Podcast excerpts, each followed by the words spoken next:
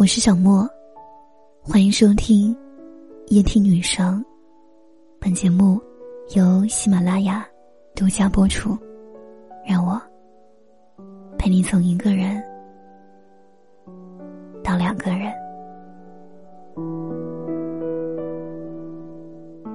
小 C 抱着他的猫和我说：“很多时候，人的不幸往往是因为陷入在了不切实际的希望里。”我一直都想去摸摸这只猫，但是我一走近它，它就会一溜烟儿的逃跑。我说是啊，但让希望幻灭总是一件很难的事情。这时候，小 C 的猫一下子跳了下来，正在嗅着我的裤腿。可我刚准备蹲下身，它又一溜烟的逃走了。小 C 的这只猫其实是前任收养的，也是因为这只猫，前任才把小 C 追到了手。前任和小 C 是同事，前任经常会找各种理由拜托小 C 来照顾猫。渐渐的，这只猫和小 C 熟悉了起来，也和那个男生熟络起来。后来，他们恋爱了，搬到了一起住。小 C 真是成为了那只猫的妈妈。小 C 曾告诉我：“其实我挺怕麻烦的，别说养猫，就连养自己都会觉得麻烦。”小 C 和那个男生住在一起后，即便是很怕麻烦，但也会把家里收拾的井井有条。男生下班晚，小 C 也会把饭做好等男生回家。男生螨虫过敏。小 C 一到周末就把被褥拿到楼下去晒。那个时候，我们都觉得小 C 提前进入了婚后生活，说不上是好是坏，因为从那以后，很少再会见到小 C，而他的世界里，也好像只有了男友和那只猫。再到后来，小 C 和我说，他想搬出来自己住。这个时候。他已经和那个男生在一起一年多的时间了。我们问他是分手了吗？小 C 说还没。直到有一天，小 C 请我们去他的新家。原来他没有租房子，而是买了一套小公寓。小 C 把公寓重新装饰了一番，很温馨，有日系风格的清朗，生机盎然的绿植，还有这只猫，但唯独没了那个男生。那天给他温锅的时候，他告诉了我们实情。他说：“好多次我难受着说太难了，真的太难了。可有好多次，我又会安慰自己说没关系，有希望的。”小 C 和男生在一起后，经常发生争吵，在这些争吵的痕迹里，没有什么大事的出现，只是。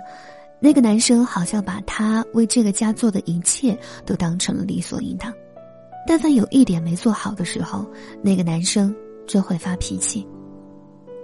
两个人的沟通逐渐也在变少。很多时候，小 C 都想和男生好好的聊聊，可是见到那个男生漫不经心的玩着手机，根本就没有想聊的意思。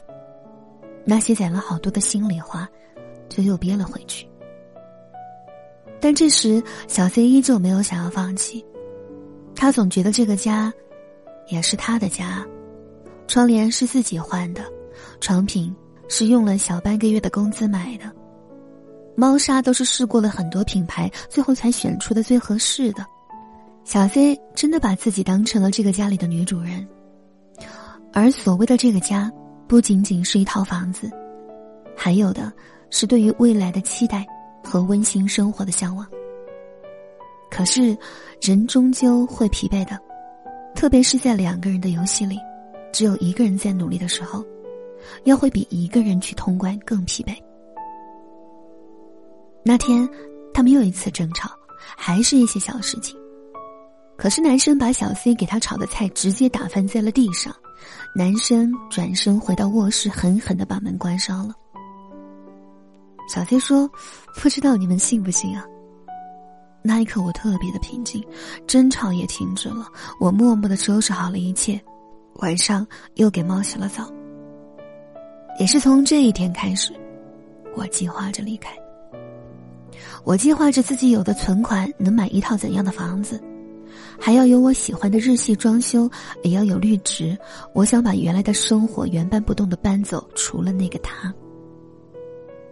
就这样，在和那个男生相处快到两年的时候，小 C 和男生说了分手，搬到了真正属于自己的家。我们问小 C 不难过吗？怎么分手这么大的事？好像你从来都没有和我们提起过。小 C 说：“不难过啊，你们看，离开他之后，我的生活除了少了很多的争吵和委屈，其他的根本没有什么变化。”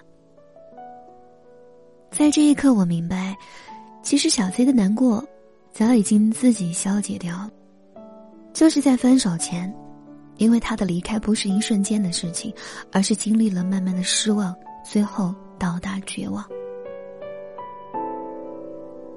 很多时候，我们并不是想放弃，只是少了坚持的理由。就比如，我一个人也可以吃好每一顿饭，没有你，我也可以叫外卖的。我一个人可以养好这只猫，没有你，它会对我更亲切的。我一个人完全可以过自己舒心的日子，没有你就不会有争执的。我在生活痕迹里，已经寻不到了为你坚持留下的理由。那个时候对我而言，另一个人就已经不再重要了。放弃这件事说起来容易，做起来却很难。